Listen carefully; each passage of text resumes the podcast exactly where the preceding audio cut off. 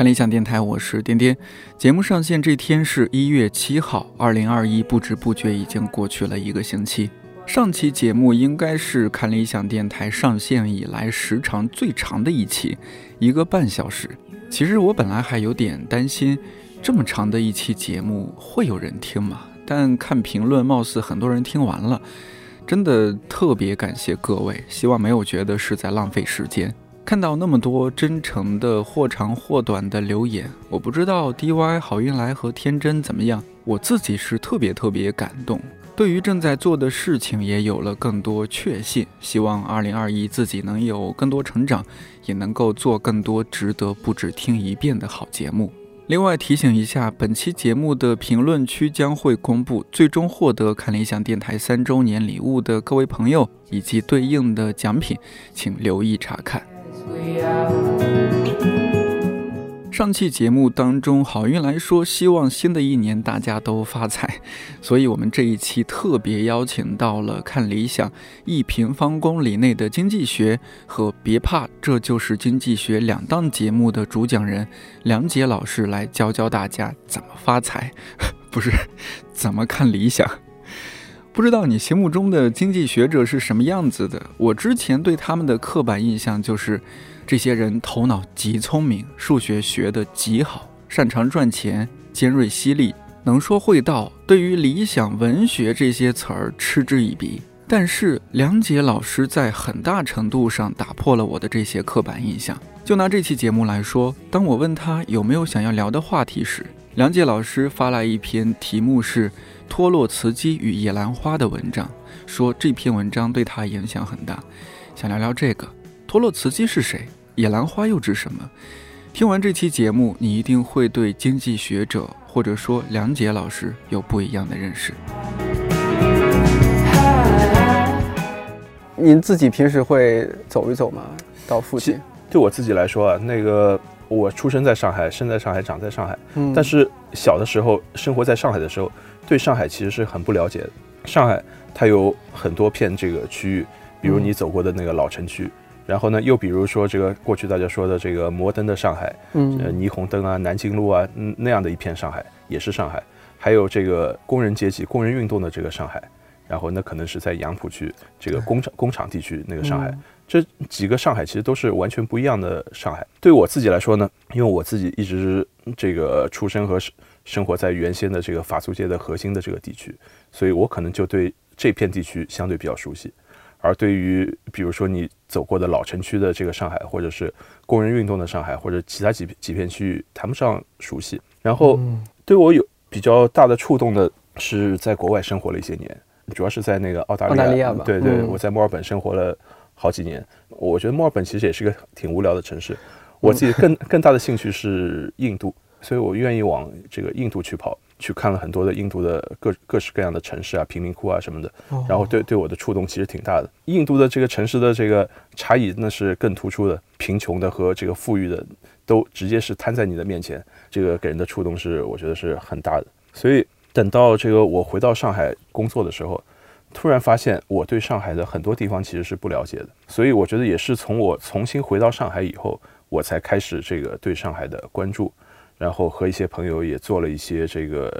艺术的一些项目，嗯或者是用各种手段去关心上海、了解上海，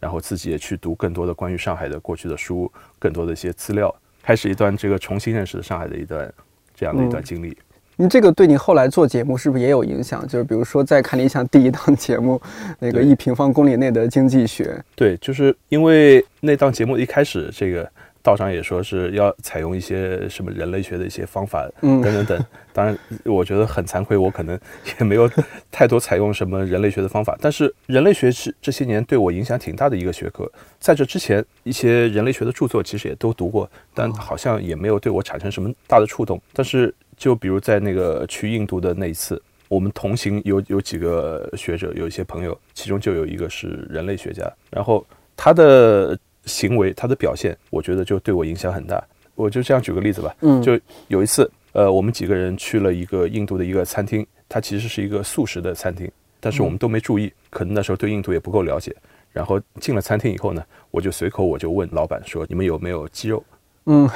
然后老板就勃然大怒，就把我们给赶出来了。那赶出来，我当然才明白，呃这原来是一家这个素食店。那我当然就就会觉得很很生气、很沮丧，是吧？我们作为一个外国人，对这个 场景不够了解，然后你也不体谅我们。但我我是这样的一个反应，但是我看到这个人类学家，他就赶紧掏出本子，把这段记记录给记录下来。那我就我就挺诧异，我说你为什么要记录下来？你对这个事情你是怎么想的呢？他说这个人类学的方法呢，其实就是我们现在说的把自己作为方法，就是一切发生了什么事情都对你自己产生了影响，你当然会有各种各样的情绪，但是你把它记录下来，然后你才可以通过这样的方式来理解。他是通过理解自己来理解印度，而不是像我们这样看到什么啊就觉得我是这样来理解印度的。所以这是一种这个人类学的方法对我的一次这个挺大的一个触动。嗯，所以我也就想到，就是经济学呢，我们的研究的一个重要的一个方法是我们要通过这个搜集数据，我们来做实证研究。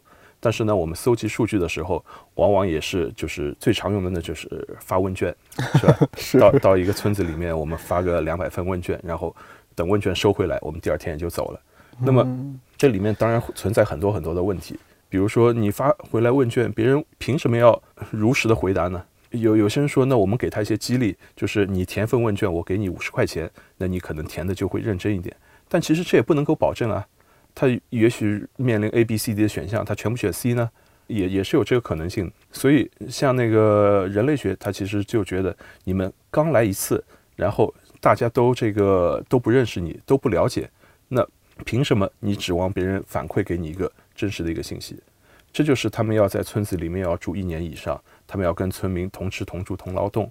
而且要学习他们当地的这个方言，从他们的日常生活当中来观察和了解，然后用这样的方法来获得这个真正的有效的这个信息。所以呢，一平方公里内的经济学里面，其实这些问题始终是在困扰着我，也是我一直在想的问题。所以我在这个最初的那个几期节目里面，其实也就把这些问题给抛了出来。就是我们应该如何理解身边的人，如何理解哪怕就是我一平方公里内我所接触到的人，这其实是一件不容易的事情，比我们想象的要困难很多很多。就是有些事情看起来很困难，但是可以用很有效的方法来解决。嗯像人工智能，它可以下围棋，围棋是很困难的事情，但人工智能就可以解决了。但有些事情，比如说你要了解你周围的人，他到底是在做什么，是怎么想的，恐怕你人工智能再强大，你也做不了这个事情。你能做的就是跟他好好的交流沟通，才能够获得真正有效的信息。当初那个节目策划，就是您希望从这样的角度来来去做吗？还是相当于是我们当初的编辑和您一起去商量这样一个角度？对，其实是道长给了我这个很大的启发，，嗯，对，或者整个的最初的一些想法是他提嗯出来，因为哦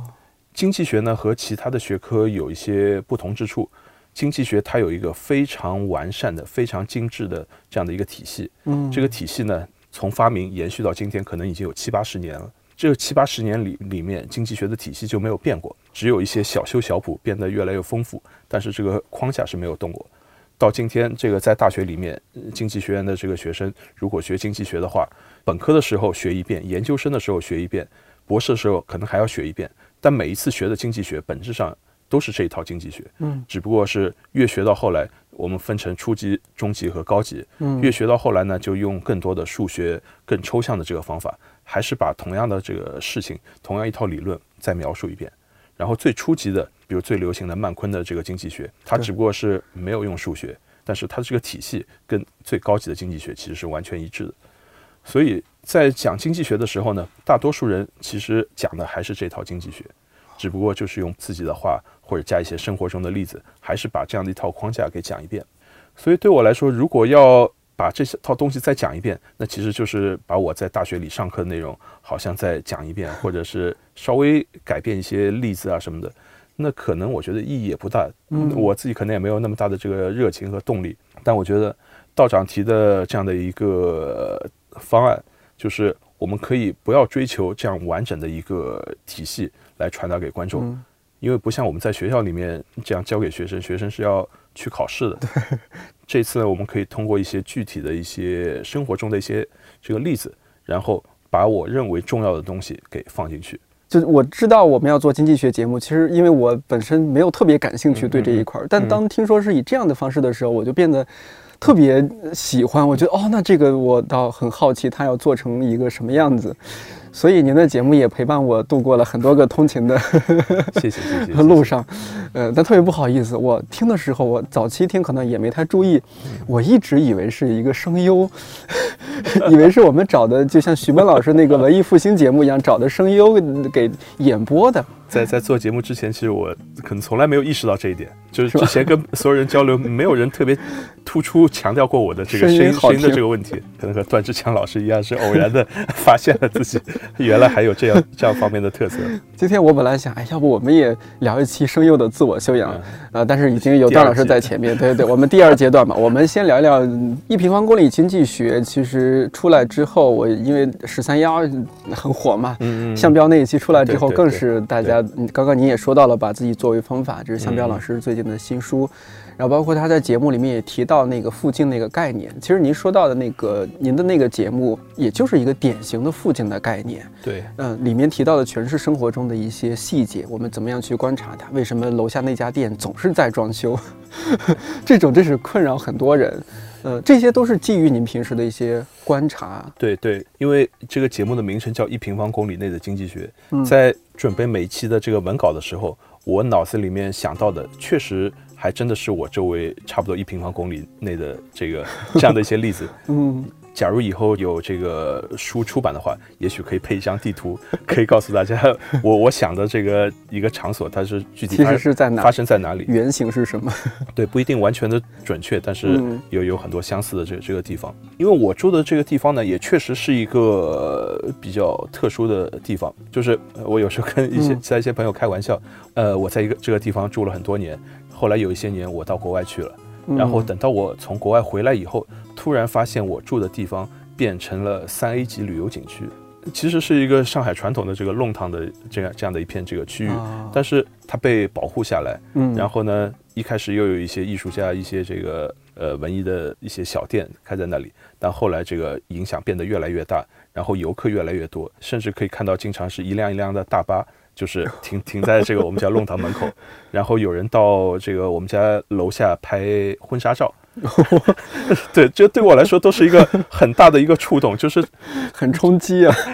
就这里发生了什么事情？怎么突然一下子就变成了这样？当然。就是我周围的一些邻居，其实陆陆续续能够搬走的，也就都搬走了，嗯，或者大家情愿把这个房子给租出去，因为租给其他的人来开一些网红小店，他的收益更高，对，他自己拿这个租金可以在附近其他地方可以租到更好的房子，嗯，对我来说，一个是对这片地方呢，仍然是有比较深的一个感情，而且呢，这个地方确实是处于那个原先的法租界的比较中心的这个地区，到哪里也比较方便，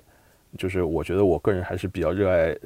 生活在城市中心的这样的一种生活，嗯，可能情愿这个住的地方小一点，但是能够出来就能够很方便的能够找到一些咖啡馆啊，或者是去见一些朋友也也比较方便，嗯，所以所以我还是住在这里。一平方公里的经济学是也是依据您周围的那些去进行观察的，嗯，这些是平时您不太会在课堂上讲到的吗？呃，有时候我也会讲到一些，但是其实很多学生他也没有。这个现实的这个经历，这就是我们之前也聊到过的。嗯，很多学生啊，就我们的这个学生是住在上海的这个东北角，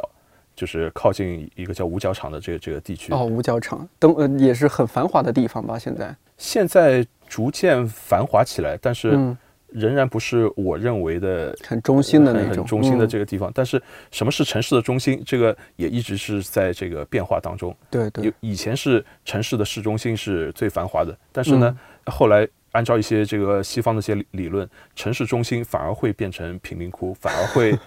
有有有这样的变化。嗯。但是我觉得不管怎么样，作为这个城市的中心呢，它是这个城市这个历史最悠久、文化积淀最深的这个地方，所以它对于一个城市是非常重要的。当然，每个地方哪怕是周边的这个郊区，它也有它的文化，但是我觉得这个积淀的这个程度还是还是有差别。对。那么我经常希望更多的学生能够到这个市中心多来看看。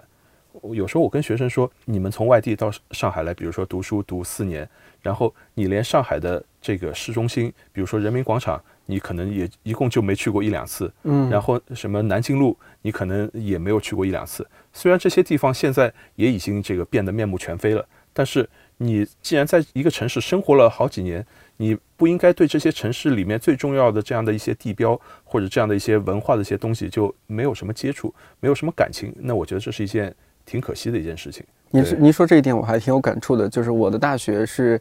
在成都，也是郊区，但是现在繁华太多了。嗯我读书的时候是真的是郊区，我们去比如说去春熙路逛，嗯都得先坐校车到我们的老校区，在老校区再去转一个到春熙路那边的公交，嗯再再去。但听说现在就是我们学校旁边就是有双铁换乘嘛，有高铁有地铁，非常方便。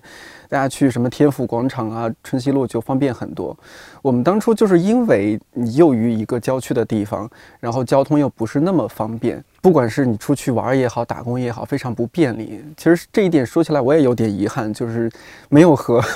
市中心发生更多连接。可能发生连接都是我毕业之后在成都短暂的工作了半年多，然后那半年多我住在成都的一环，一环边儿上。哎，那那那真的不一样，因为当时我的工作性质就是主要是早上去上班，嗯。然后白天我都是整体是有空的，那我就那时候就进行一些 city walk，嗯，就看到哦，原来这么多娘娘们在这个社区街头啊，或者社区里边，在一个帐篷下面很简陋就打麻将啊是。啊是啊。啊，原来这个上班时间有这么多闲人，是啊。呃，然后羡慕说，哎呀，卖狼牙土豆的阿姨，我感觉她挺赚钱的。是啊，对，所以就是一个城市是被很多人分享的这个城市，但是如果你不在这个市中心的话，很多这个历史或者是人家描述的这个城市最有代表性的一些东西，你可能都接触不到。像王迪的茶馆，他描述的成都市中心的东西，但对于一个郊区的学生，可能觉得那就是另外一个世界，根本不是 我们所认识到的成都。这可能学生的时候就没这种太强烈的意识，那时候也可能也就学生孩子傻不拉几的有。我我现在想我自己啊，我说我自己，我觉得我那时候真真是，你不太会有那么主动的意识去想说你和这个城市发生什么连接，顶多是不自觉的觉得，呃就就拿成都来说，哦，它是美食之美食之城，你去吃东西。可能这就是一个最简单的连接，也最直接，嗯、所以这个好处就是多年之后，我总是老老想往成都跑，嗯但是，比如说现在的孩子，我了解的不是那么多。我的感受是，或者说我从网上看到的感受是，哎，假设一个外地的孩子到北京、到上海来读书了，嗯去到了很好的学校，嗯但是呢，学校可能在郊区，他周末嗯去要去什么地方打卡，嗯也是什么所谓的网网红打卡对点，看个什么也挺挺圈钱的那种展览，对，好像也没有一个怎怎么样的一个思路，说让你更好的认识、更深入的认识这个城市。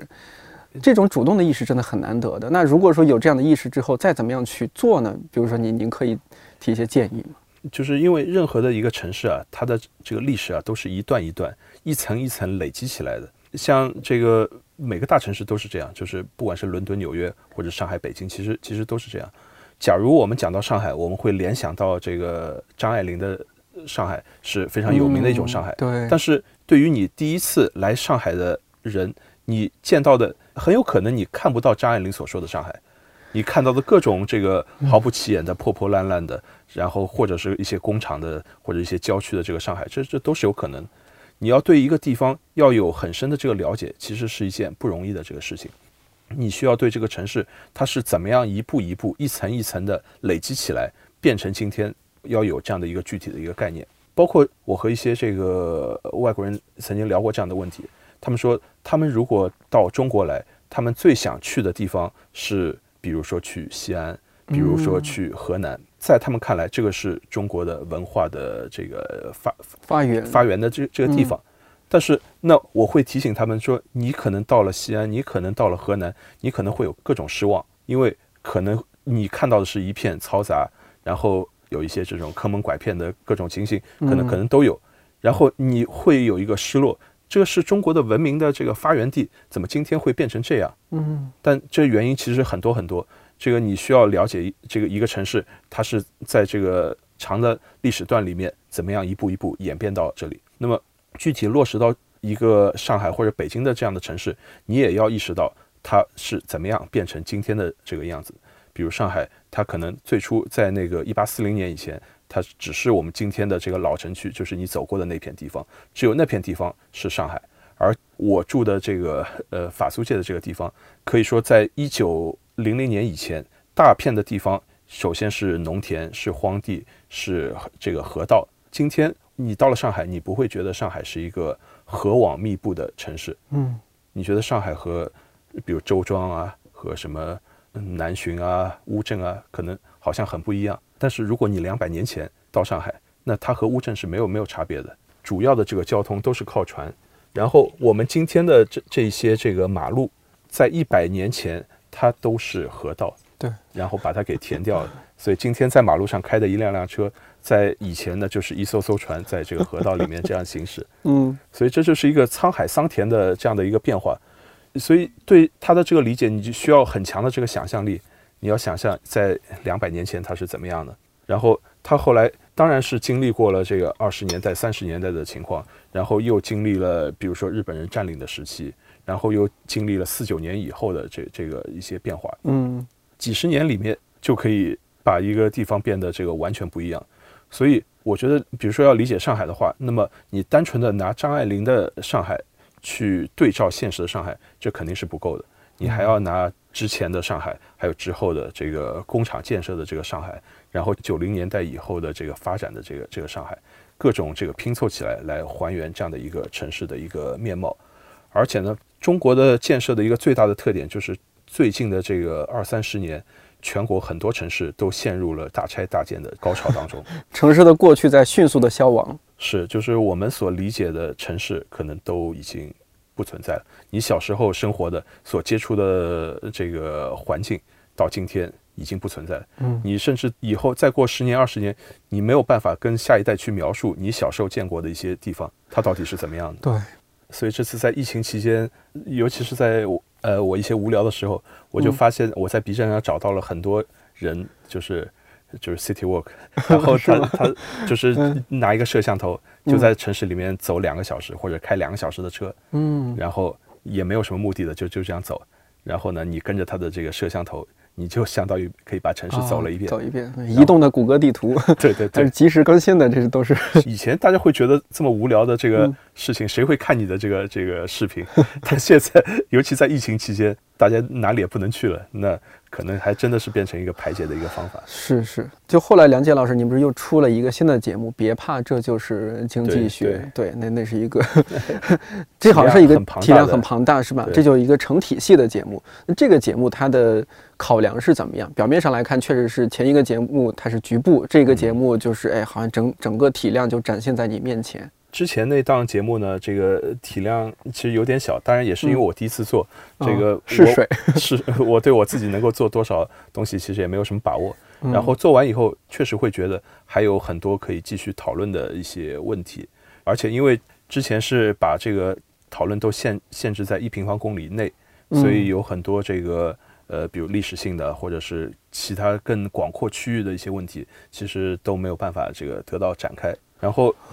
下一个这个节目到底要做多大的这个体量？其实我之前也挺犹豫的，我我都不知道这个做一年做一百期节目会是一个什么样的一个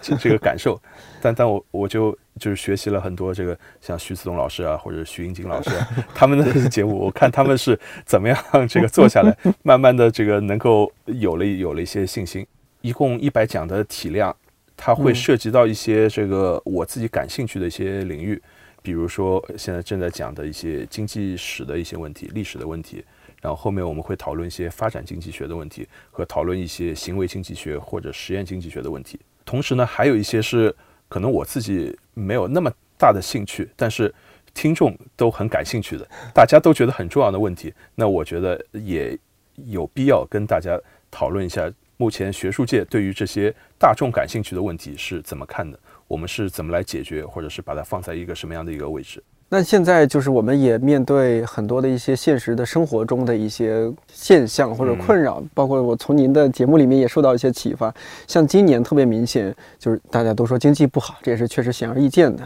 啊，经济不好，为什么大家淘宝上买那么多东西？是是是，嗯，今年好多不是呃，我听到的消息是很多公司他们就限招人啊，就是限制这个数字。那这是一方面，就是他们就好多大学毕业生今年很难找工作嘛。但另一方面，我前段时间有接触到一些 HR 什么的，他们又说，哎，今年太难招人了，招不到人。那我说，你这不是那么多毕业生找不到工作吗？你们怎么又说是 找不到人？到底出现了什么问题？这个从经济学角度该怎么理解？确实是普遍存在的。嗯，就是一方面是招不到人，然后另一方面就是又是很多人是没有工作。这两者不能够匹配，对，但因为这这可能是完全不一样的人啊，对，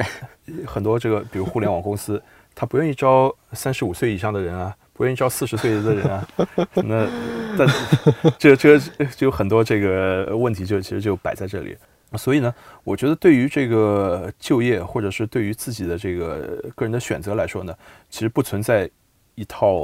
普世的这样的一套方案，因为每个人的情况是不一样的，包括这个。其实可以更加这个推广，就是你大学里面应该学什么专业，这其实对每个人的这个建议，每个人的这个选择也应该是不一样的，因为每个人你自己的情况是不一样的。对，有有些人可能应该是这个随大流，跟大多数人一样，然后另一些人呢，可能就是特立独行，应该走这个别人很很少走过的道路。这两者都有可能成功，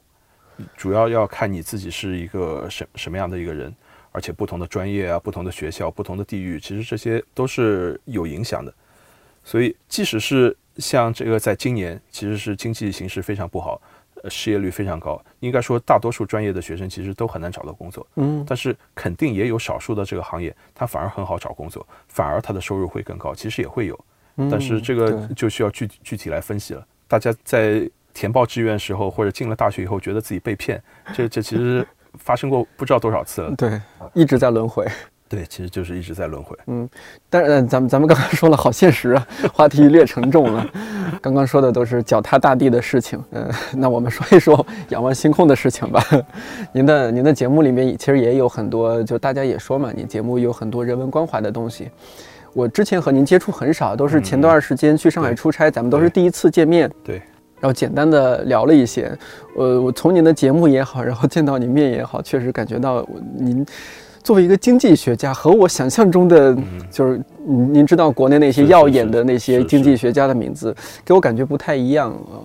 您前段时间做了一期番外，还是也是正片，就讲哈文学和经济的关系，里边是当然是讲《水浒传》和《金瓶梅》，是是，你把《金瓶梅》作为一个经济学的一个文学作品来来研究。对，其实很多是个人的兴趣。我我自己对于这个文学，或者对于文史哲，其实都有比比较强的这个兴趣。然后也比较幸运，就是我读大学的时候就是一个综合性的一个大学，所以我在读书的其实时候，呃，经济系的课很多其实没好好上，没有好好学习。但我但经常跑到中文系啊、历史系去听一些乱七八糟的这样的一些课。嗯，对。然后后来在读书的过程当中。有两位老师对我影响也很大，一位是这个北大的汪丁丁老师，然后一个是我的后来的硕士生、博士生导师，这个复旦的韦森教授。他们呢都是非常具有人文关怀的，而且他们的阅读是极为广泛，这个大量的阅读哲学或者是各种人文的这样的一些东西。当然，受到他们的这个影响，潜移默化的这个呃，我自己其实也一直对哲学、对历史、对这其他这些问题是非常感兴趣的。而且经济学本身，它也面临了我们前面讲到一些伦理的一些困境。嗯，其实这这些问题在很多年时间里面，其实也对我自己也是有挺多困扰。其实我自己也会一直在想，到底要不要学经济学，或者经济学它应该怎么样来面临、来处理这样的一些问题。其实国内外有挺多人都跟我差不多吧，都有类似的经历，都会反思这样的一些这个问题。在我读书的时候，其实周围其实有挺多朋友。而且绝大多数朋友呢，还真的都不是经济系的，有很多这个呃学哲学的、学历史的、写小说的、拍电影的，就是什么都有。然后我们也以前也曾经组织过一些这个电子杂志啊，或者这个大家一些聚会啊什么的，就是读书的时候也有各种比较丰富的活动。而且总体来说呢，在十多年前，整个的中国的这个环境也是更为理想的。所以我会觉得，我在我读书的时候，甚至是我这个毕业的时候，可能都没有想太多很功利的一些这个问题。就是读书本身是让人快乐的，这个一些文艺活动本身是让人快乐的，这个创造性的一些东西，比起现在的这个呃写论文什么的，那可能肯定是更让人快乐的一些事情。你愿不愿意多多聊聊关于就是年轻时候做毒品呃，这个电子杂志吧？当时算是，是嗯，聊聊那那那时候的事情。这个是一些陈年往事，我觉得其实也其实挺不好意思。嗯大概是就是在二零零六年前后，也是有一帮朋友，但现在这帮朋友就是都这个四散天涯。四散天涯，真的有些在美国，有些在在哪里，有些可能现在已经做了一些其他的一些工作，跟这个读书可能也也没有关系了。然后那时候主要就是一些年轻的呃硕士生或者甚至本科生，嗯或者是一些什么人都有，以前工作的也也有。然后呢，这个大家也希望有更多的渠道能够交流这个读书的一些信息或者一些读书的心得。那么我们就干脆就办个电子杂志，半个月出一期或者一个月出一期，然后每个人这个写点文章，然后轮流来这个主持一下。电子杂志出来以后呢，反正也不收费。我们那时候从来没有想过任这个收费的这个问题，就是反正都公开在网上，大家可以下载。然后主要的朋友也都在上海，大家可以聚在一起讨论一些公共的一些话题。嗯那时候呢，也有更多的适合讨论公共话题的一些书店啊，或者是一些公共空间。我们也是想想用这样的线上和线下结合的这个方式，然后多交些朋友，然后多沟通一些知识。因为这个新书每个月都有那么多书出来，然后大家都看不完，但大家又很关心哪些这个重要的新书出来，呃，我可能错过了，但其中可能包含比较重要的信息，所以大家就希望通过这样的一种比较松散的这样的一种形式，可以组织起来，能能够相互的交流。所以呢，这个电子刊物我们最初就给它起了一个名字，叫做“毒品”，就是阅读的读，品味的品。嗯当然一一方一方面是有个谐音，大家就觉得挺好玩的。嗯，然后另一方面确实觉得阅读呢是我们生活当中比较重要的事情，所以在这样的一个这个非常纯粹的、没有任何功利目标的这个组织下面，半个月一期，一个月一期，等到做了几十期以后，那影响可能也就慢慢出来了。然后这个甚至一些外地的朋友也知道了，然后它的下载量也越来越大。然后包括我们在线下组织的一些这个读书的一些活动，组织一些讲座，也影响越来越大。到后来，甚至就是在影响最大的时候，可能我们有一些讲座这个发出来，然后下面就是要报名的人可能就有数百人。然后毒品杂志呢，它从二零零六年开始，一直延续到二零一零年和二零一一年，前前后后大概有个五年的这个时间。嗯然后其中有几年，我们还把这个已经写过的这个文章结集成书，正规出版。我们出了出了两期。嗯其实我们后面还编了好几好几本书，但是由于各种原因，最 最后没有没有跟大家见面。在二零一一年的时候，当时我我自己人在国外，然后是我们另外另外有几个朋友在负责，但是整个的国内的环境也有些变化，嗯，然后受到各种各样的这个就是 众所周知的原因，嗯然后毒品的杂志呢就结束了，就也没有电子杂志了，然后线下的这个活动呢，名义上也就终止了。当然，嗯我们这这些朋友都还是很好的一些朋友，大家有机会还是经常会这个聚会啊，会聊天啊什么的。但每个人呢，也都有了自己的这个新的方向。有些朋友现在已经是学院里面的这个学术新星，这个、呃网红教授，也也有些朋友是这个呃做这个出版这个行业。有一个我很好的朋友，她以前也是文艺女青年，嗯但后来就去做了 IT，做了产品经理。嗯啊赚钱嘛，那我那我觉得做的也不错，嗯，是那也是一种这个挺有意思的一个人生的一个转向。那个产品经理需要很体察人性的，是啊，是啊，嗯，这个也也可能和那种文学的敏感性某种程度是相通的，因为其实都是关乎人的，是是是，嗯，这应该是你过往人生中应该很值得纪念的一段日子，就那很纯粹吧，听起来，对，很纯粹，我觉得挺重要的。然后，当然对个人的这个人生、对选择什么的，可能都会有一些影响，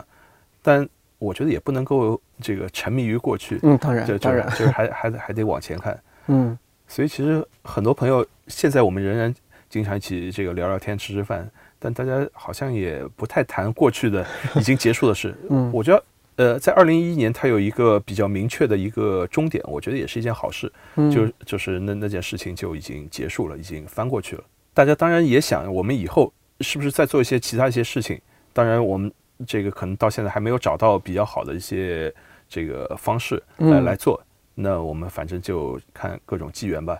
但每个人也有一些自己的这个新的一些方向，包括我自己可能后来有有一些这个很多时间跟印度的研究啊，或者是对当代艺术啊，嗯或者是对上海城市文化的一些研究啊什么的，可能对对可能发生更多的这个这个关系。包括随着什么技术和平台的进步，你也现在做了对，这两档节目，是是这肯定是当年不会想到的。有一天有这样的一些机会，或者说是能够讲讲你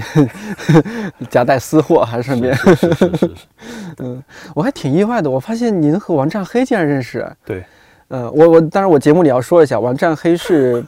呃，宝珀理想国首届首届宝珀理想国文学奖的那个获奖者，很年轻，九零后，应该和我同岁吧，九零还是九一年的。是。其实我我还认识挺多上海作家的，比如上海呃，我很好的一个朋友是一个青年文学评论家，叫张定浩，嗯。他的代表作叫《寄见君子》。嗯，《寄见君子》最初是发表在《毒品》杂志上，哦哇，这样子的渊源。嗯。就是他的《纪言君子》那时候也没有什么人看得上，他他当时大家都年轻啊，嗯。然后我一看就非常惊艳，那我说你一定给我在毒品上连载，嗯。然后发完了，然后最后当然他碰到一个很好的编辑，然后帮助他这个出版，然后就红了。还有一些这个我觉得很不错的一些这个作家，比如有一个现在在美国的一个作家叫钱嘉楠，嗯，那我觉得我觉得也相当不错，也是在毒品上啊什么发表啊什么的，跟跟我们有很多很多的这个联系。然后王占黑又是另外的一个故事，就是在上海有一个组织或者有一个场有一个地方叫做定海桥。这个定海桥它的这个发端，它的起源是我有一个很好的朋友叫做陈运，陈运他跟我我们认识了十来年了，我们最初的共同的兴趣是印度研究。嗯他是一个重要的印度的项目，叫西天中途的发起人。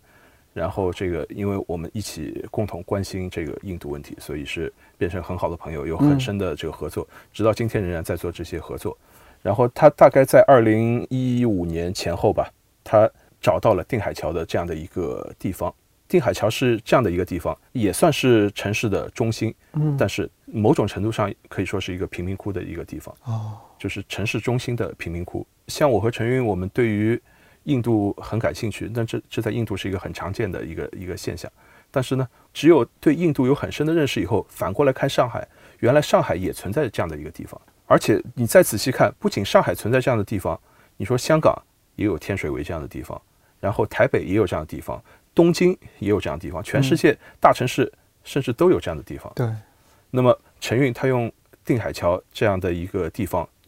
这个作为他的一个申请的一个项目，去申请了当代艺术的一个重要的一个基金，然后获得了一些资助。然后陈运他就用这笔资助在定海桥那里租了一套房子，然后就邀请大家在里面这个做展览、办讲座，嗯，搞各种各样的活动，放放各种各样的电影。哦，所以我们在这个定海桥里面其实做了上上百场的讲座，哪一年开始的？从可能从二零一六年哇，一六年到现在，现在还有吗？这两年呢，也发生了一些变化，就是因为陈运他也忙他的事情，因为嗯他要照顾小孩啊什么的，我也在忙其他一些事情，所以呢，定海桥主要就交给了更年轻的人，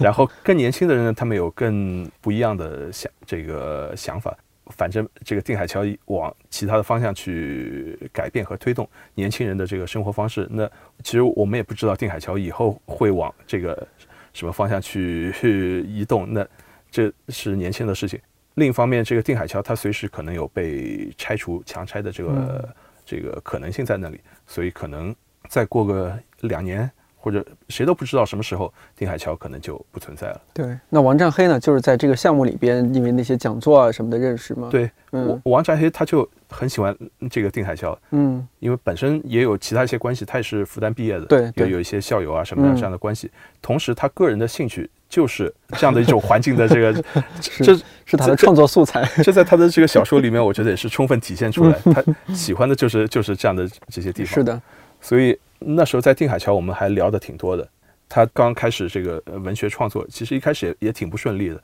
他也跟我聊过很多，就是投稿经常会会被拒绝，大家会觉得他的小说里面没有情节，这是他跟我说很多人对他的一个批评。那那我当然我要经常去这个安慰他，因为在我看来，这根本不是什么什么问题。你要用这个情节，要用什么戏剧性来要求他这个小说，那本身就是一个完全不合适的这样的一种这个文学批评。就像你要批评广东菜不够辣，那这是一个没有意义的一个批评。是的，是的。当然，我觉得也是很感谢这个理想国能够给他这样的一个重要的一个奖，然后使得他一下子就为人所知，然后一下子就变成上海九零后最重要的、最有影响的这个女作家。那今天，当然她的这个成就已经已经不一样了，而且她的新书刚刚出版。对，您特别欣赏她的作品里边的那种一种气质，或者说是是什么吗？他的特质是什么吗？我也欣赏很多其他作家，没错没错，就每个作家有不同的特点。嗯，那他的。特点当然是所有人都可以感受到的那种接地气的，嗯，然后从以前的小说是描写他的父辈的长辈的，而且又是那些比较失落的，在一般人的世俗的角度看来，都是些下岗的失业的人群，但是他能够看到他们在生活当中的这个这个生龙活虎的这这样的一个重要的这个一面，所以呢，他的小说在某种意义上来说也很具有人类学的这个特征，嗯，能够把一些这个。真正底层的一些东西，能够非常准确的、生动的能够反映出来，这个对于一个九零后的一个年轻作家来说，我觉得是非常不容易的。可能是我我见识太少，我不太了解说，其实真正的经济学者他们会对什么样的东西感兴趣？也许很多经济学者都对很多很多方面都感兴趣吧。但您确实是让我有有一点意外，觉得您真是走错路了，不应该走这条路啊！您不应该是一个作家吗？或者说是一个？教中文或者历史、哲学这样的，因为我觉得每个人肯定是在这个理性和感性这个两者之间。对对，是就像柏拉图说，人是这个理性和感性这个两匹马牵着的这这样一辆马车。嗯，然后你可能往左偏，可能往右偏。经济学它本身它是非常理性的，这个我们用大量的这个模型啊，这个数据来计算出一个结果。但是另一方面，你得了解你的这个数据是不是真实啊。或者或者现实世界是怎么样的？就像我们前面说的，你要了解现实世界是怎么样的，你光凭你这个冷冰冰的理性，这肯定是不够的。你得观察这个社社会上大多数人，他们他们是怎么生活，你周围的人是怎么生活的，这个事情的逻辑到底是怎么样的？这时候，我觉得一些感性的一些东西，一些同理心的东西，可能是非常重要的。呃，我我忽然想到，就是那比如说我周围的朋友看向彪和许许志远老师那一期的时候，非常有感触。他们说，你看向彪和许志远走在路上，眼睛总是盯着这儿，盯着那儿看，盯着那儿看，然后随时的问许志远一些问题。哎，那个商店是以前就有的吗？哎，这个开了多久了？就这些，我不知道你有没有看那一集哈？就是说，是不是您平时也会，就是对人感兴趣，对周围世界感兴趣？不管是说作为一个经济学者也好，还是说作为从一个人来说，你确实好像应该对，起码你生活的世界感兴趣，对，对人感兴趣。我觉得我对人其实是挺感兴趣的，嗯，我对各种什么，甚至一些八卦什么的，也其实挺 是吗？挺感兴趣。你也上网挺多，是是 是是是是。当当然，我的观察能力实在是比较弱，对很对很多东西是可能视而不见。这这是没有吧？你看您做的节目里边，我觉得已经很细致了。呃，我觉得很多方面我我也没有想到，我觉得然后您从经济学角度去深挖，让我也很很意外。我觉得更多的时间，当然可能还是从文本，还是从阅读里面这个去获得。就是读万卷书和行万里路，这个两条腿是必须同时这个走。当然，我觉得我可能这么多年的这个习惯，可能还是读书稍微多一点。这个行万里路路呢，虽然也是我这些年觉得我应该改变的，或者要花更多时间精力去突破的这个方向，但可能走的还是不够，可能还是要继续努力。读书可能还是我获得知识和认识世界的一个重要的一个渠道。而且呢，读书。我一直觉得你不可能只读重要的书，首首先读重要的书是非常重要，像杨照老师读的那些经典，那那 当然是非非常重要，而且越是经典，越是大家几乎就从来没有读过，所以所以这是这是很可惜的事情。嗯，但是除了读这些经典以外，读一些其他的乱七八糟的书，不重要的书，我觉得可能也很重要。我会回想，在我这个年轻的时候。读大学的时候，你不知道要干嘛。嗯，那时候我我那我就在想，既然我不知道干嘛，那我就看看那些名人，一些重要的人，他们在我这个时候是怎么想的？哦，比如说，我就去翻胡适日记，那胡呃胡适在年轻的时候是怎么想？那很快你就看到了，好像胡适也年轻的时候二十多岁，也不比我高明多少，也吊儿郎当的。也，吊儿郎当啊，也整天打牌啊，是啊。也是整天各种制定的学习计划都完不成。是。啊。那你慢慢你就会体会了啊，他和我一样也面临这样的这个困境，但是最后胡适除了打牌以外，人家还是有很很大的成就啊，还是做做成功了很多事情。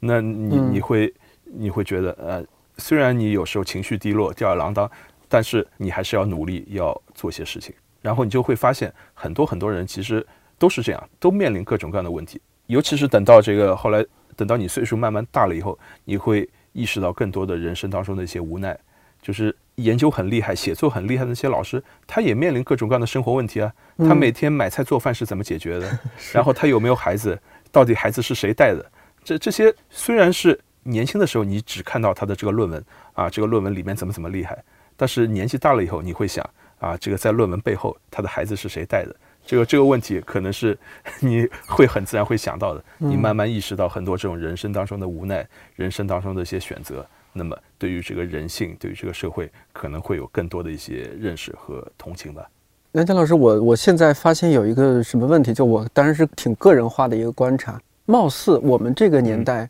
网红很多，红人很多，明星很多，被称为老师的人很多嘛，大师啊什么的。但是我发现另一个方面，嗯，好像又是一个没有榜样的时代。就是你让一个年轻人说，你觉得谁是可以称之为你的榜样的，他很有可能得想一想，然后最后结果很有可能是我没有。那我觉得我们还是要回到前前面说的经典问题，嗯这这是很重要。就是我经常也会跟一些朋友聊啊，就是你现在写了一篇文章，你自己觉得不错，或者发表在很好的期刊上，那么你指望有谁来看？你指望这篇文章它的寿命有多久？过了二十年以后，会不会有人来看？过了五十年以后，会不会有人来看？我觉得这是一个很重要的一个问题，就是哪怕现在这个大家都觉得很好，大家都来点赞，但是首先这个你研究的问题，然后或者是整个这个呃研究的这个方向，到了二十年以后变得毫无意义。我们做学术的话，大量会面临这样的一些问题。真正能够流传几十年、流传一百年、两百年的东西，其实是很少很少的。看《论语》，看柏拉图，他们距离你两千多年的时间，但是他们仍然有生命力在，每一代人读还是有全新的这个感受。我觉得这就是很重要的这个地方。所以，我一直觉得你你说你现在你没有榜样，你觉得周围的人也不过如此，这个教授也就这样，那个著名的网红也就这样，嗯那你为什么不把这个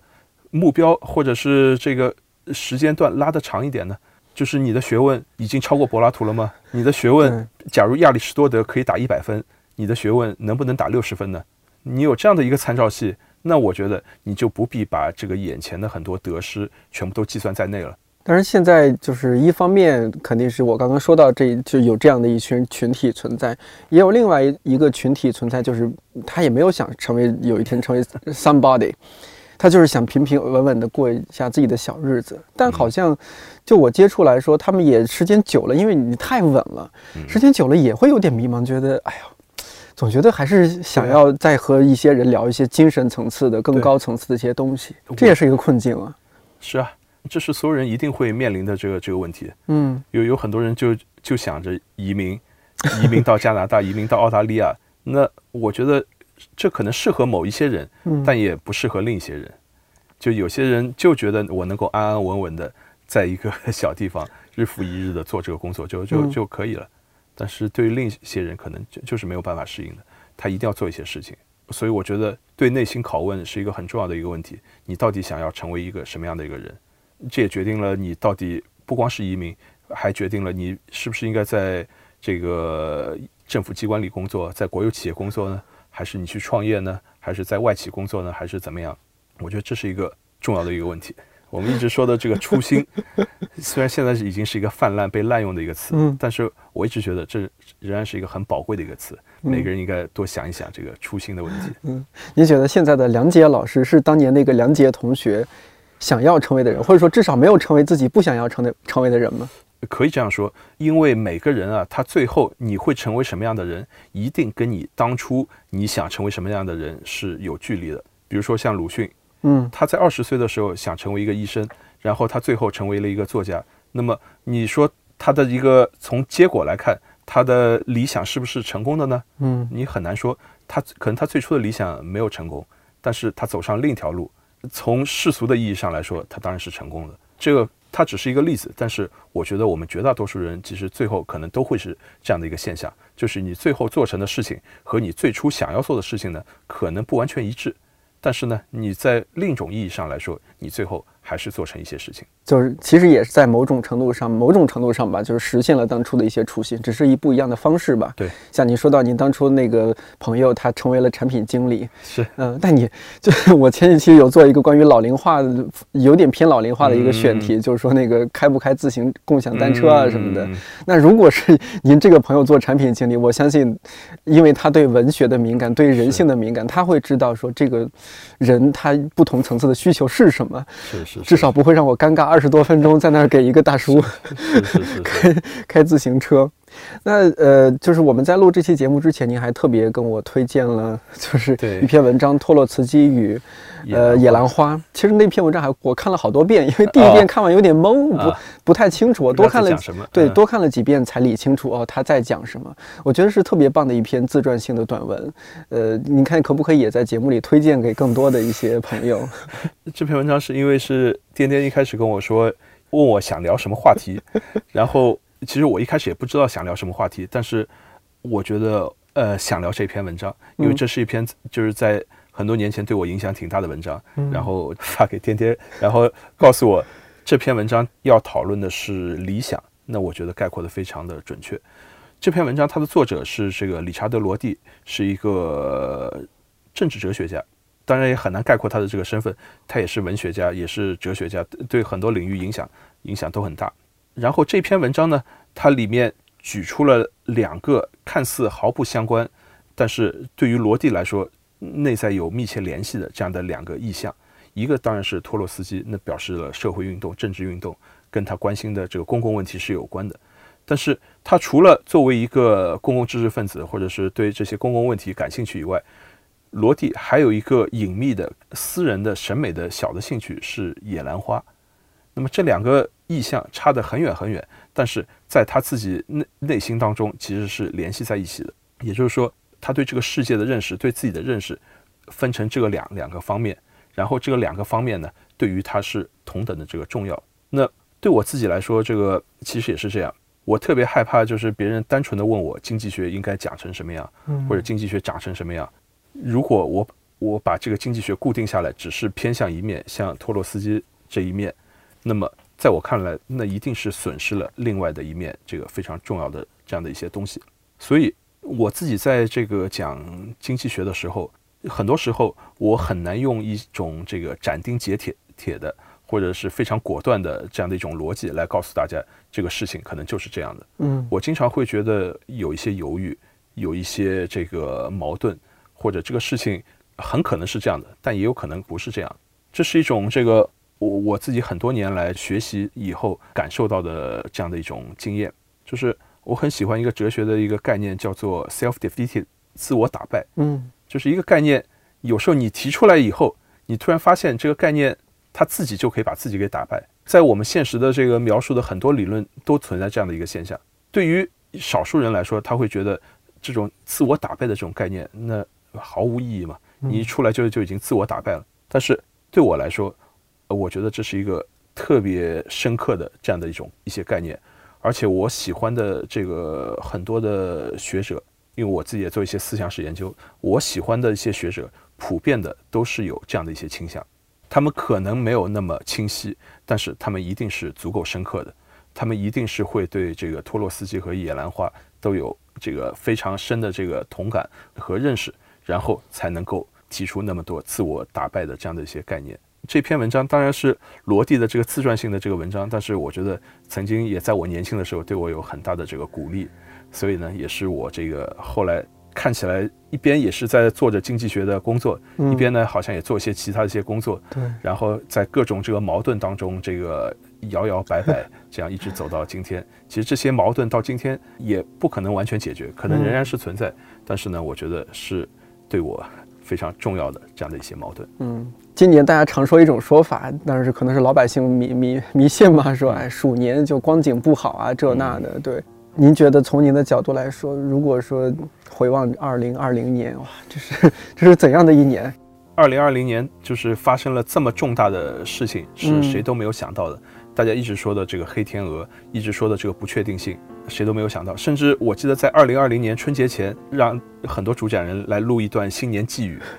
然后我在录新年寄语的时候，我就在想，二零二零零年会是什么样的一年？应该是没有什么主讲人会意想会想到会发生这样的这个事情。包括这个美国大选啊，什么等等等其他这些事情，我觉得不管怎么样，这么重大的这个事情现在已经发生了，它的这个不确定性其实已经极大的这个缩小了。二零二一和二零二零比起来，它的不确定性其实要小很多了。这个疫情它已经存在了，那明年无非就是这个能不能有疫苗出来，能不能得到有效的控制，能不能大家能够更适应这种疫情，然后能不能在这个疫情的冲击下，这个经济或者社会生活能够有一些改善。我觉得不管怎么样，这个可能性还是很大的，一定是比今年呢要好一些。大家呢也能够更好的能够适应这个存在疫情的这样的一个环境，我们应该怎么样的生活，来怎么样处理这个问题。所以我觉得这个未来呢，一定是比今年呢会好一些。当然也会有其他的这个困难和挫折，仍然存在有各种各样的挑战，但是呢不太会有像今年这么大的一个冲击。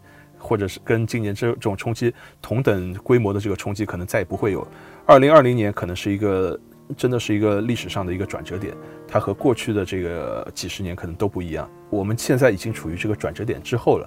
那么在这个 转折点之后，我觉得我们可以有一些信心，期待一个不太一样的、跟过去旧时代不一样的这个时这个时代。我们会面临一些新的一些问题，但是新的问题也总有新的解决办法。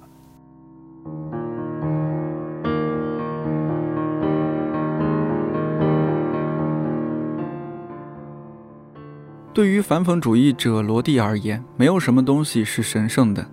在生命的尽头，当被问及神圣时，这位严苛的无神论者以青年黑格尔式的口吻答道：“与我神圣的只是这样一个希望：终有一日，我的子孙后代将会生活于一个全球性文明之中。对于该文明而言，爱将是唯一的法律。”这段话是托洛茨基与野兰花这篇文章当中我特别喜欢的部分。我猜这也是梁杰老师的某种理想。欢迎在看理想 APP 订阅收听梁杰老师的两档节目：一平方公里内的经济学和别怕，这就是经济学。拥有理想的同时，也学会观察和深入那些实实在在的生活。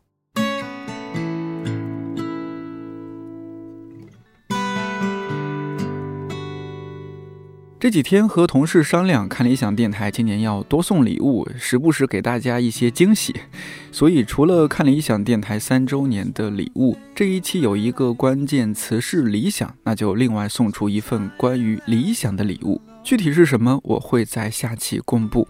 参与方式特别简单，那就是在看理想 APP 的本期节目评论区留言，说说你听了这期之后的感受。根据留言内容和质量，我们之后会给一位朋友送出这份礼物。祝大家今年都有好运气。最近很多地方的疫情有些反弹，希望大家出门都戴好口罩，同时也吃好喝好，注意锻炼身体。新的一年都健健康康的。看理想电台，我是颠颠，祝你早安、午安、晚安。我们下周四再见。I know that it's time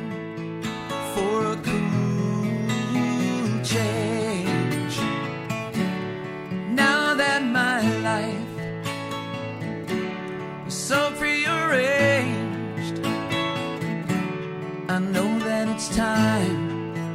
for a cool change. Well, I was